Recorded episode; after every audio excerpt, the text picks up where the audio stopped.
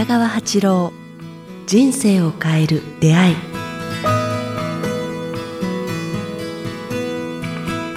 こんにちは早川洋平です。北川八郎人生を変える出会い。今日は第48回をお届けします。北川先生よろしくお願いします。よろしくお願いします。これ今気づいたんですけど48回ということでですね。うんすね。まあ一月4週と計算するとまさに12ヶ月。終わったということですね。早いね。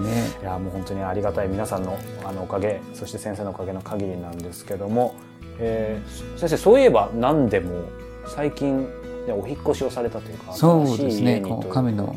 はい、ということですけど神のって今言いましたけどなんか手配というかね、あはい。の采配というか。導きがあったんですか？そうなんですね。いこうある人が夢夢の中で北川先生映るあの最近映るんですか？とか言ってどうして知ってるの？と聞いたらいや夢の中でクリアに先生が引っ越しするのが見えたからあれ引っ越すのかな？と思って。その人には全然話してなかった。全然話してなかったんです。はい。人の夢に出てきたと、うん。で二つ見たって言われたよね。はい。で、まあ一つのことは話してくれなかったんだけど、はい。で、その後、本当に2時間後か3時間後にこう、あの、三宮さんってやっぱ鎌倉に住んでるはい設計士の方が、北田先生今すごいいい、いい家見つかりましたよ。だから来てみませんか？って言われたよね。え先生はその、まあ、言っていいと思うんですけどその鎌倉に引っ越しされて、えっと、ずっともうすぐしたいって思ってたんじゃなくてもっとなんか長いスパンで見てたんですか？先でいいと思ってたよもっともっと落ち着いて、こう、2年、3年先でもいいし、はいもっと広いところで鎌倉の人たちには瞑想を教えていこうと思ってたよい。ね。はい。だけど急いではなかったんやけど、はい誰にも言ってなかったんや。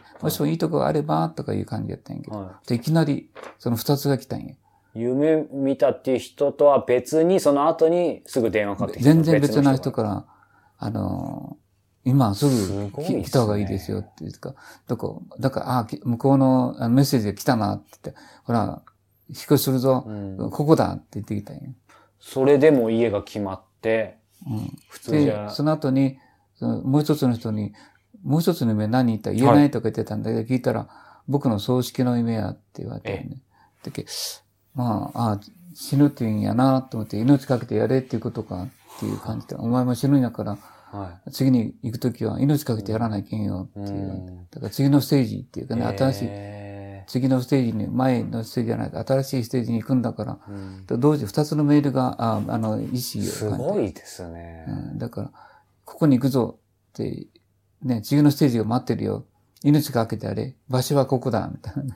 じゃあ、ここから先生、鎌倉に引っ越されて、また何か変わりますね。まあ、今年ももう終わりですけど。もう、そんなに期待はしてないけどね。あと、うんあなたの意識に沿って生きていきます、みたいな感じで、神の意識に。でも先生ね、こう、お話伺ってて今、キーワードで、こう、夢っていうのと、あと、ひ引っ越しあ引っ越しね。っていうとなんん、か、こう、引っ越しってやっぱり何か変わるとかっていうのは僕も体感的にあるんですけど、そのああ夢、引っ越しっていうのは先生の中でもこれまでの人生の中で、まあ今回の件に関わらず、過去にも何かそういうことってあったんですか？引っあ、越し。そうなんだよね。僕、あ僕の、まあ、さっき言った前の回に言ったように、その、なんていうか、あの、不思議な力っていうか、向こうに繋がると、向こうからそういうメッセージが来るようになるよね、こううんあの、こう神秘的でも何でもないね。向こうってどこですか？この回だけ聞いた人だと分かんないと思うんですけど。前の、なんていうか、目に見えない世界っていうか、ああの、メニーよりマッチの世界。アンマッチの世界っていうか、そういう気づきの世界っていうか、導きの力とかいういう言葉にあるけど、なんか我々を導いてる力の、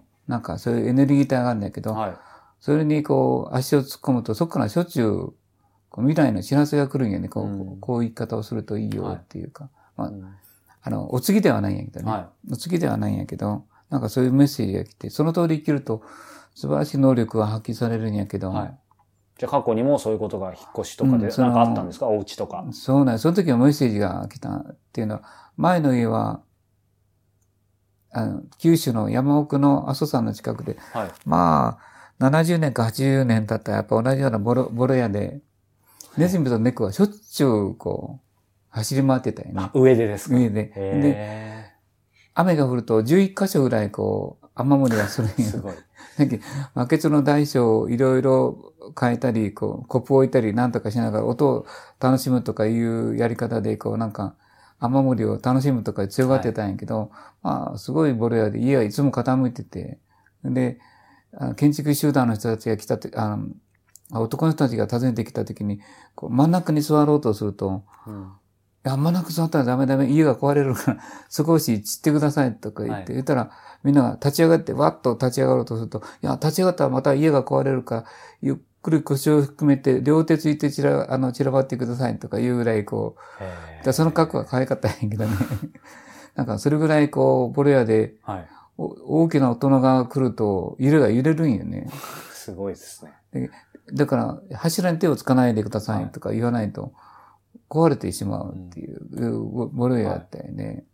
そんなお家にも何かエピソードまつわるものがあったそうそう。そで、まあその家に27年間ぐらい住んでたんやけど、えまあ畳やボロをいつも傾いて、ーはい。片手でこう手をつかないと食卓が傾くから、卵も箸も置けないっていう状態状態だったんだけど、はい。ある時、夕食してると、その、またいつものようにこう、どんどん猫とネズミが天井で運動会始めたんよ。えらい楽しそうに走ってるけど、と思ってたら、ボボボって埃が落ちてきたみたい。危ないなぁと思いながら、でももうご飯避けながら、こう、夕食食べてたんだけど、そしたら、こう、ドドーンってこう、天井が膨れ上がって、ドドーンと音がしたら、大きなネズミとよくこう超えた猫が、ドーンと目の前に 落ちてきて、落ちてきたんですか？落ちてきたの、埃とともに。で無事だったんですか？その2匹は。いや、で、バッと、本当にバッとその2匹が手をついて、で、僕もバッと手をついて、3匹がこう、あ、3匹っていうか、目が見合ったんよ。バッと一緒目があったんですね。あわーってこう、向こうもわーってびっくりして。へで、そこで、まあ、食をち蹴散らかして、わーっと逃げてしまったよね。ーでも、もちろん食べれなかったんやけど、なんかあの覚えてる今、天井がボワーンと膨らんだ途端に、超えた猫と、はい。それからネズミが、ドーンと、横、ネズミもえらい超えてるんよね。あんまりあれしてないのに。はい。そこで、まあ、それだけでもちょっとこう、面白いというかエピソードですけど、そこから何か先生あったんですか？そうなんよね。で、まあ、あそ僕はそれやないけて、その時に思ったんが、わ、あ、ここの家で住むなって言われたと思ったよ。もう、もう限界や。なんかもう感じたんですね、その瞬う間に。ん。それ、そういうメッセージが強かったよね。はい。だけど、まあ、向こうの知らせなんだけど、と思ったんやね。そういう捉え方をしたんやけど、ああ、もうこの家には住むなって言われてるメッセージ、そろそろ移らんといかんうなっん。て思ったんやね。うん。で、それから、まあ、よ何日とは覚えてないけど、すぐ寝寝てたら、はい。あの、夢の中に出てきたあ、ごめん、これは違った。夢じゃなくて、瞑想してたら、はい。瞑想の中でこう、ぼ僕は草原で、なんか草を分けて立ち上がって、土地を眺めてるのが目に見えたよね。えーあここに住むんだ、その時思ったんやよね。そしたら数ヶ月もしないうちに、それとそっくりな土地が手に入るような状況になってくるよね。い。広い土地が。ですねそれも自分の持ってる財布の中で買える値段なんや。そんなことがあり得るんですあり得るよね。さで、その、そこの土地は、そう、すごいいい土地ね、日当たりも良くていい土地ないけど、後で僕はここが住むって言ったら、よくこんなとこ買いましたねっていうぐらい、こう、みんなが、えーよくこんな土地がありましたねっていうぐらい、こう、誰も気がつかないけども、ひろ野原みまあ、たいな、いい意味で穴穴場のすごいいいとこだったんですね。なんとなく通り過ぎるけども、そこを買って家建ててみたら、わあ、こんないい場所っていうような。それは、やっぱり誰か人が教えてくれたんですか？それかご自身で。いやだから、その、瞑想の時見て、ずーっと、瞑想の時見た時に、こう、あの、浮かんだ場面を、こう、頭に入れといて、うん、まあ、あの、なんか、どっかその道を通った時に、あれ、ここは、あの瞑想に見たそっくりの道やなと思って聞いてみたら、そこはう、あの、おばあちゃんが、あここ買ってくださいとか言われて、安い値段でいいのっていう感じで、いい、もう私は、もうこう早く手放して仕方ない。ちょっと、そういう感じで。それやっぱりその瞑想で見たものを残残しといたことがやっぱ、てか残ってたのか。こう映像でね、あ、はいここで、ここに住むんだな、あ、ここに建てるんやなっていう、こう、感覚がはっきりしたからね。うんいやネズミと猫と。なるほど。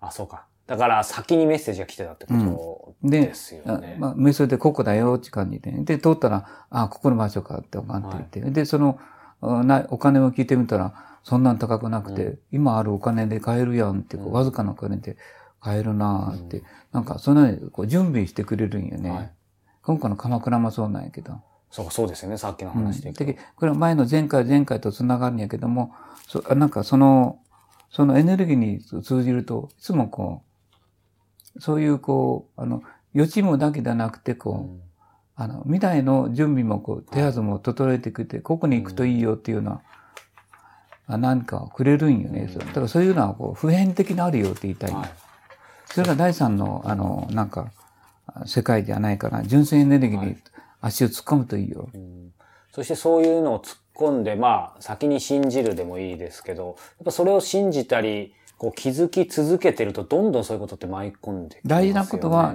純粋じゃないっていうことよね。うん。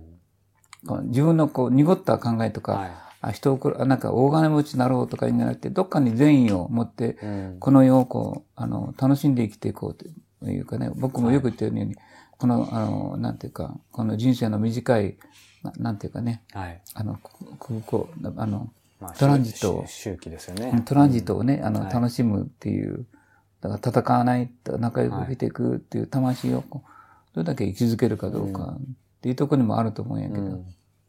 そこを楽しむ、気づくっていうことですよね。うん。新しい心の力をぜひ、こう、みんなが気づいてほしいな。偶然、偶然の導きにどんどん出会うよ。うん友人とかね。はい。偶然の導きですね。うん。